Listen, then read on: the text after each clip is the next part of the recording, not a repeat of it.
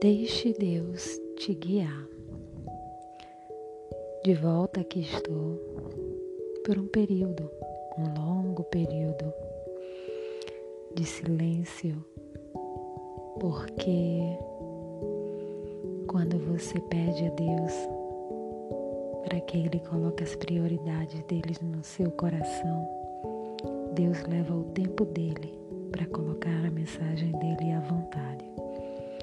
E a nossa parte é se colocar à disposição, sem ansiedade, mas na certeza que Deus está no comando.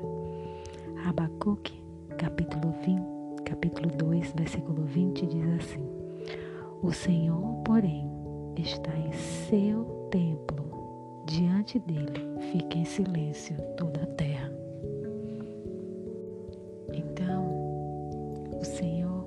Ele está no seu templo. O seu templo, a palavra fala que é o seu coração. É no seu coração que Deus está.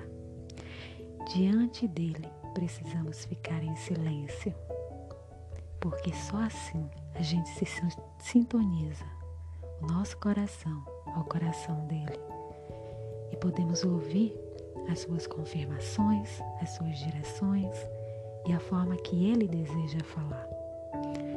Então, é preciso que nós ficarmos em silêncio para escutar a direção de Deus. E assim, quando Ele der o seu comando, que a gente não perca tempo e possamos fazer conforme a vontade dEle.